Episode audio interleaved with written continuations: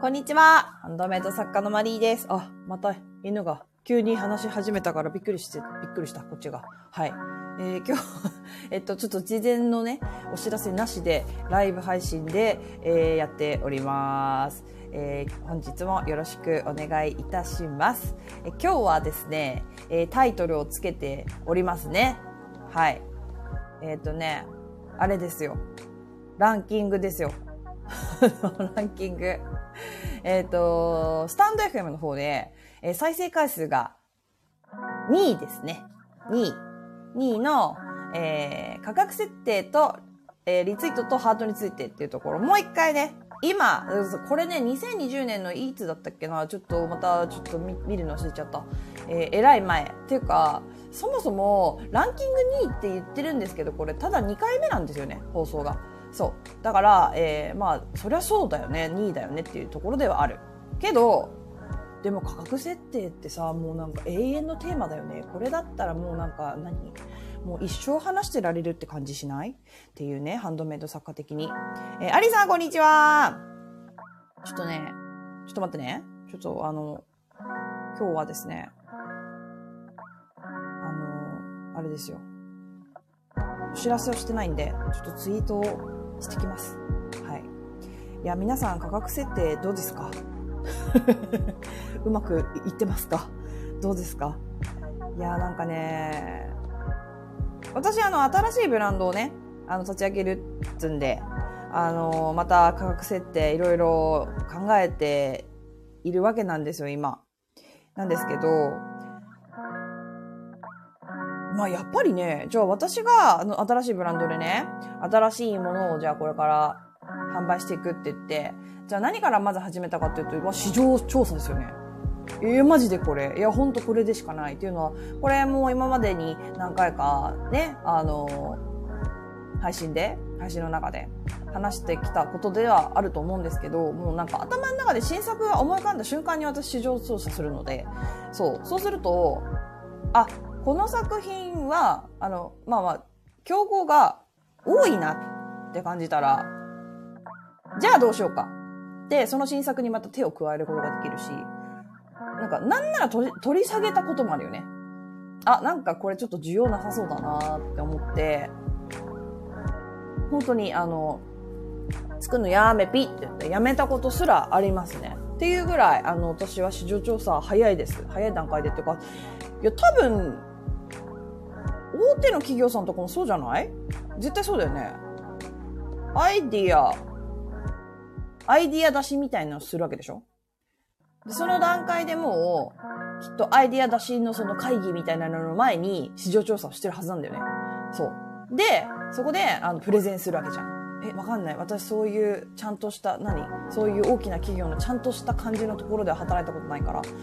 あの、わかんないんだけど。だってきっとそうだよね。で、そのプレゼンして、あの、市場調査をした結果、こう、ここでこうだったんで、あの、この製品を、あの、製品化しましょうみたいなところで、こう、あれでしょ？戦っていくわけでしょ？さら、あの、営業、なんだ、企画の方かな？うん、企画部とかの方がそういう仕事をするんだと思うんですけど。えー、なおさん、はるささん、こんにちは。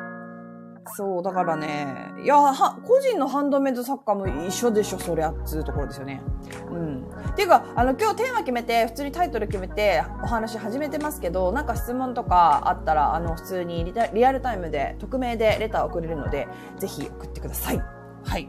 ぶった切り質問大丈夫ですよ。あの、普通にこう、なんだろう、いい具合のところで切り替えるのでお話。はい。っていう感じですね。え、どういう感じだったっけ？えっとね、そう。あのー、市場調査ですよ。そう、市場調査、マーケティングリサーチ、はい、リサーチをししましょうっていうところですね。価格設定する前に。で、大体、あの、自分のね、作品と似たようなものだよね。似たようなもの。例えば、水玉のワンピースを売るんだったら、要は、えー、ライバルになる人ライバルになるお店は水玉のワンピースを売ってるところになるじゃないですか。っていうか、その他の他社の水玉のワンピースがライバルになりますよね。っていうのは、えー、水玉のワンピースを探してる人は水玉のワンピースの中で選ぶから。どの、どれにしようかな水玉のワンピースって言っても、どれが私の体格に合うかしらどれの色がいいかなどの水玉のその水玉って言ったってでっかいんだったりちっちゃかったりなんかいろいろしたりとかするでしょ？そういうのとかも、似てるやつ、できるだけ似てるやつだよね。そう、それはしリサーチして、調べて、どのぐらいの価格でお客様がご購入されているかっていうのを先に知らないと、やっぱり値付けできないよね。うん。そう、なんか最近ね、あの、聞いた、ちょっとあの、他のビジネス系の YouTuber さんの話だと、あの、値付けは、なんか、市場価格に合わせすぎてもダメみたいなことをおっしゃってる方もいらっしゃったんですけど、あのね、あれなんだよな。だから、あの、無名のブランドとかね、やっぱハンドメイド界隈だと、やっぱその人気があるかないか、レビューがどのぐらいあるかないかとか、そういうところで判断されるから、やっぱりね、あの、わかるんだよ。わかるの？あいや、私は、この売れっ子の作家さんの水玉のワンピースよりも、めちゃめちゃ手が込んでて、あの、そのね、この売れっ子の作家さんはやってないぐらいしっかり縫ってるよと。で、あの、布も、ちょっとこの作家さんが使ってるやつよりも高価なものだし、とかって。ね？そしたらさ、そのさ、売れっ子作家さんの作品よりも高く出したいじゃん。出したいんし、出していいと思うんだけど、でもやっぱ買ってもらいにくいよね、それは。っていうのはやっぱり売れっ子作家さんの方がレビューがいっぱいあって、感想も見れて、買いやすいから。うん、だからやっぱり最初は、あの、そういう気持ちとかそういうところをぐっとあの、我慢す、我慢というか、まあ、ぐっと抑えて、まあ、その売れっ子さん、ハンドメイド作家さんたちの作品よりも、若干、お買い得ぐらいな価格からスタートして、売れるようになって、レビューとかいっぱいついて、よし、これもう武器が完璧になったぞって言ったら、もうあの、その売れっ子の作家さんにもあげてもいいだいいし、いいだろうしね。なんなら。かまあ、他の、もっとこう、もっと凝った作品を倍ぐらいの値段で売ってもいいだろうし。うん、そう、だからね、そう、市場調査って決めちゃダメだよみたいな発信をしてる方は結構有名な方だったんですけど、あの、いや、あの、ハンドメイド系の人じゃない、全然。あの、普通に、あの、コンテンツクリエイターさんみたいな感じかなうん。の方が、まあ、それもね、ちょっと言い方としてはね、要はその、なんていうかな、自分の価値をもう本当に下に見すぎないで、それは本当に思います。だから安すぎちゃうのはダメだよっていうことですよね。そこはもう本当にそう思います。ただ、その市場価格がもともと破壊されてる、えっと、ジャンルもあるよねっていうことをその人はおっしゃってて、それは私も、うん、そう、もう本当にそれはそうだと思う。例えばさ、あの、美容院とかわかんない。あれは、あの、なんだろう。あの、まあ、お店によるか、お店によるけど、なんかさ、ニューヨークとかだと、平気で2万とか、カットだけで2万とかいくでしょ多分。1万5千とかいくでしょなんか、全然違うんだよね。あの、まあ、アメリカだと、えっと、人の手が、こう、使われていればいるほど、単価は高くなるよっていうのが、あ、あるのよって。今もあるよね。昔はそうだった。で、今もそのはず。え、どのぐらいなんだろう例えばアメリカ、ニューヨークの美容師。で、日本よりは絶対100%高いのは当たり前なんだけど、あの、当時、だから1ドル80円ぐらいの時から、もう全然日本の美容師さんよりも倍とか3倍とか取ってたはず。そうだ、今どんぐらいになっちゃってるかちょっとわかんないよね。怖いよね、ちょっと調べるのね。やばそうだよね。3万とかじゃないかな、カットだけで。あの、シャンプーなしで。わかんないけど。いや、そんぐらい来そうな気する。うん。いやいや、もちろん、その、なんか、人気のある美容師さんと、あの、そうじゃない美容師さんで、ちょっとまあ差は出てくるとは思うんです。あの、ハリウッドセレブの担当してるね、美容師さんなんかに頼んじゃって、頼んじゃえるのかな？頼んじゃえたとして何十万取られんだみたいな話になってくるし、まあそこはちょっとあれなんだけど。そう、だから私も実は美容師さんはもうちょっと高くていいんじゃないかなって思った時がありました。今は今の値段でやってくれててありがてえなって思いますけど、でももうちょっと取っていいんじゃないかなって。うん、やっぱ技術を学んできてる人だし、やっぱその技術を学ぶのってさ、1週間やそこらで得たことじゃないじゃないですか、美容師さんだって。そう、だからそういう、なんだろうな。あとね、その私が聞いた配信で言ってたのは、あの本って、まあこれ多分これ、この配信聞いてる方でね、同じ方聞いてる方いると思うんですけど、あの、書籍はもう本当になんか1万円とかしたするものだって売れるものあるだろう20万とかしてもって言ってたかな。そう、あの、でも、業界全体がもう1000円とかぐらいだよね、2000円ぐらいだよね、みたいになっちゃってるから、もうこれ以上出す、あの、上げられないみたいなとこあるじゃんみたいなことをおっしゃってて、確かにそういうのはあるよなーって思ってたんだけど、でもやっぱりそれって、なんていうかな、えっと、あれだよね、強者だから言えることっていう部分もあるのよ。だから、売れっ子の美容師さんだったら言えること、売れっ子のハンドメイド作家さんだったら言えることだったりすると思うの。やっぱね、弱者で、私とか、あの、これを聞いてくださってる皆さん、あの、弱者って言い方は悪いけど、まだ、そんなに売れっ子で月に何十万と稼いでない、あの、何十万、何百万とか稼いでるみたいなところまで行ってないじゃないですか。まあ、いや、わかんない。言ってる方もいるかもしれないけど。でもさ、あの、私がき、そのね、あの、配信を聞いてた人っていうのは、もうほんと何万人フォロワー、何十万人フォロワーかなわかんないけど、すごいインフルエンサーの方なので、やっぱそういう人ぐらいの位置から、こう、世界を見ると、そういう風に見えるんだと思うの。でも、私の配信聞いてくださってる方とか、私自身だったりとかは、いやー、無名のブランドでいきなり、いや、私の価値はこうだからって言って市場価格無視して、市場価格よりも自分の気持ちを優先した価格つけて、それで売れるかって言われるとそんなに甘くないよねっていうのが、正直な私の気持ちというか、うん。本当に自分が、あの、売れっ子作家だったら言えることなんだよね。もっとみんな値上げしていこうよとか、底上げしていこうよみたいなのは、そう、あとそのね、書籍ももっと値上げしていいよとか、美容師さんももっと値上げしていいよって言えるのは、もともとね、お金を持っている方だったりとか、そう、あの影響力がすごい大きい人で、ちょっとこう、だから、もう、世界を見る、世間を見る、あの、なんていうの、目線の位置が高いっていうのかな。そう、そういうところをちょっと私は感じたんですよね。あの、その方がおっしゃってることが全然、あの、間違ってるとかじゃないんですよ。本当にそうだなって思うところもあるし。ただやっぱり、ちょっと目線が高いな、私よりも高いなって思ったのは事実ですね。うん。そう。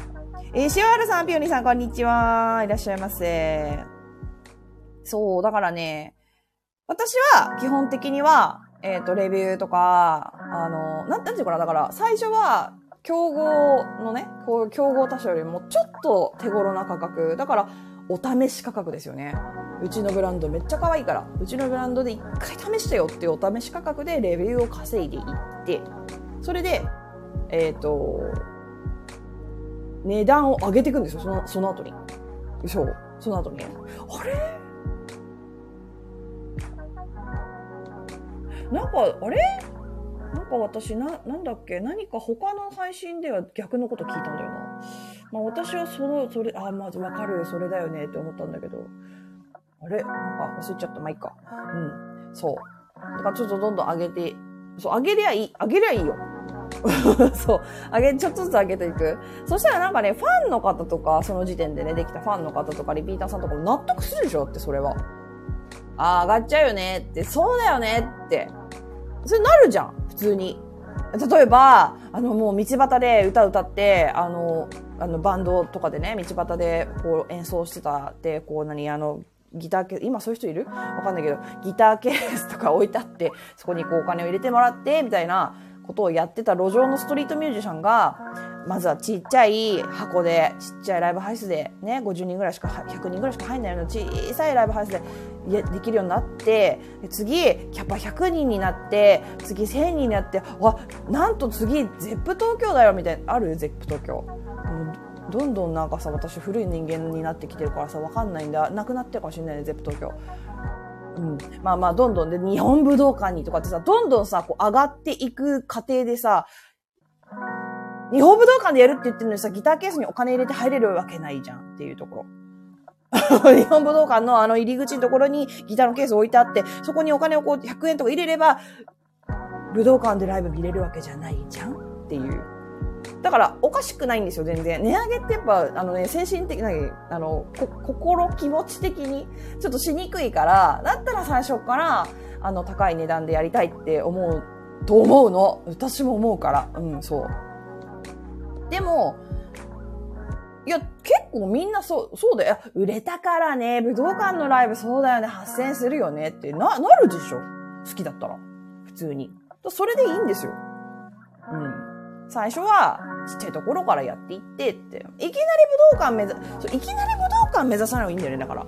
いきなり私は武道館を目指す。武道館で歌う歌じゃないと、ライブやらないみたいなさ。そんなことはないじゃん。そんなことがまかり通るわけないからさ。そう。っていうところで私は、私の根付けの、えー、おすすめ、おすすめというか、私が実際にやってる方法としては、やっぱりその、売れっ子さんよりも、ちょっと安いスタートラインから始まり、レビューある程度ついてきたら上げるっていう方法ですね。私はこれをおすすめします。で、これ多分放送、これね、配信、そのランキング2位のその、いいつだっけ？いつ、いつぞやのね、配信、多分内容、どんな内容話してんだろうね。いやいや、話してんだろうね、じゃないよって感じだけど、もっとあれかな単価のこととかも話してたりするかなごめん、ちょっとそれあんまちょっと、なんかさ、嫌、じゃない？なんか昔のさ、自分があの、話してる声とかさ、あんま聞きたくない。わかるでしょ？なんか、留守で、自分の留守電あんま聞きたくないみたいなさ、なんかそういうやつ。だから多分ちょっと覚えてないんだけど、まあ、とりあえず、あの、あれだよ。あの、黒字にしましょう。だからや、安すぎの人に向けての配信だったのかな、これは。安すぎてる人もめちゃめちゃ多いから、うん。なんかね、バランス取るの難しいんだろうなって思うよ。極端なんだよね。あの、いや、ちょっと高すぎなんじゃないかって思う作家さんと、あの、今までね、コンサルとかいろんな作家さん見せてもらって、半々ぐらいなんだよね。安すぎか高すぎのどっちか。で、何にも、あ、全然か、根付けこれでバッチリでしょっていう作家さんは、本当に少ないかった。あの、今まで何も言ってないってパターンは、ほとんどいらっしゃらない感じかな。いや、だからそれだけやっぱ、あの、難しいんだよね、見極めっていうか。まあ、って言ったって、まあ、私がの市場感覚、私がこう市場調査した感覚での話、まあだから合ってると思うけど、市場感覚と合わせたら合ってるはず、それで。うん。なんだけど、そう。あとはなんか、なんていうかな、えっ、ー、と、まあまあ、よく言うのは、使った金、あの、資材費の3倍とかって言うけど、いや、私これ絶対足りない。だって、今、アリエクスプレスとかでさ、頼んじゃったら、じゃあ、よし、じゃあ3倍で売ればいいんだって言ったらなんか、90円みたいになる人もいるよね、多分。150円とかになっちゃう人もいるよね、多分。売り、え、じゃあ150、50円資材使ったから、じゃあ150円じゃないじゃん。そこは、えっとね、多分このシャープ2の配信でも話したと思うんですけど、あの、時給。自分の時給考えてください。でも時給って言ったって、例えば、例えば危険物取り扱いとかのお仕事をされてる方の時給と、えっと、コンビニのレジの時給、これ一緒なわけなくない？前者は、ま、命の危険がある。後者は、ま、命がの危険がないわけじゃないけど、日本だとほぼないよね、命の危険は。そう。アメリカとかだとちょっとワンチャンちょっとあの、強盗とかするのが、まあ、多発する地域とかでやれば、まあ、メキシコとかね。はい。あれだけど、そうそう。でそういうところで、あの、技術の、技術費もその時給に合わせて考えてほしいっていうのはありますね。うん。この作品、一つ作るのに、1時間かかったな。じゃあ、どのぐらい欲しいかな、自分っていうところ。いや、でもこれ2000円ぐらいもらわないと、いや、割に合わないなって思うのか。そう。いや、これ1万円ぐらいもらってもやりたくねえな、みたいなレベルの大変なことなんだったりするのか、か、こともあるよね。ないか。そこまでないか、あんまり。いや、でもあるかな。なんかミニチュア作家さんとか見てると、そんぐらいなんじゃねえかって思っちゃうけど、多分そうじゃないんだろうね、きっとね。うん。慣れるとこう、パーッと作れちゃったりとかするんでしょうけど。まあまあ、だから、そういうところですね。技術費と、時給と、えー、資材費。この3つを、まず考えて、市場価格にすり合わせてくる。で、売れっ子さんとか、よく売れてる作家さんとかよりちょっと下げて、まずは私の作品手に取ってみてくださいってややるのと、プラス、えっ、ー、と、もっと安くて簡単手にあの取りやすい価格のものを、えー、置いとくっていうのもいいですよね。てあのいいですよねっていうかのおすすめっていうかもうやった方がいい。例えば3000円の作品がメインのものだったとしたらそれの超廉価版としてもう例えばワンコインとか1000円とかで買えるようなこうもっとこうなんていうかな。簡易版だよね。簡易版。ちっちゃい版とか、えー、素材をちょっと減らした版とか。実はこれ、なんか5分で作れるよ、みたいな。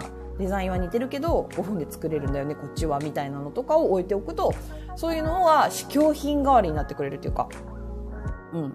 そう。それでね、あの、レビューとか、やっぱそのレビューが増えていく、アクセスが増えていく、まあ、アクセスの部分はね、あれだよいくらどんないい価格つけてたって、あの、見つけてもらえなかったら意味ないんで、これ検索対策しないと絶対いけないんですけど、あと SNS とかね。まあ、SNS は私は、あの、専門じゃないんで、あの、深くはお話はしないんですけど、私 SNS やってないんで、ほとんど。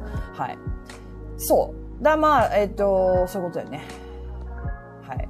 根付けに関しては、そういう感じだよね。だからい、今も昔も変わってないかな、ここは。もう2年、でも3年経ってないえ ?3 年 ?3 年 ?2 年半ぐらい前の話、話だ、これ。うん。2年半前ぐらいに、まあその間にも結構、で、根付けについては散々お話ししてきたと思うんですけどね。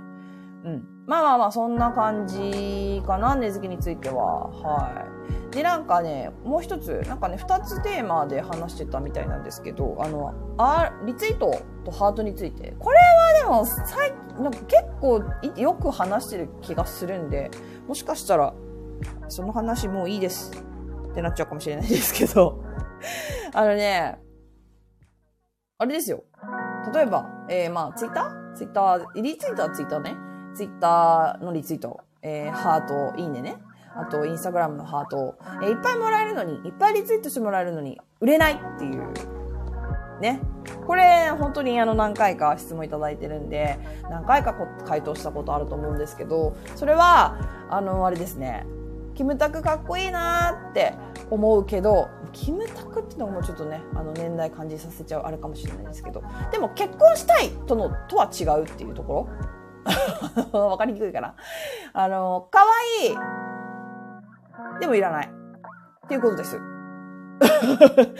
かわいい。わあ、めっちゃ綺麗。いいね。リツイートしよう。みんな見て。これかわいいね。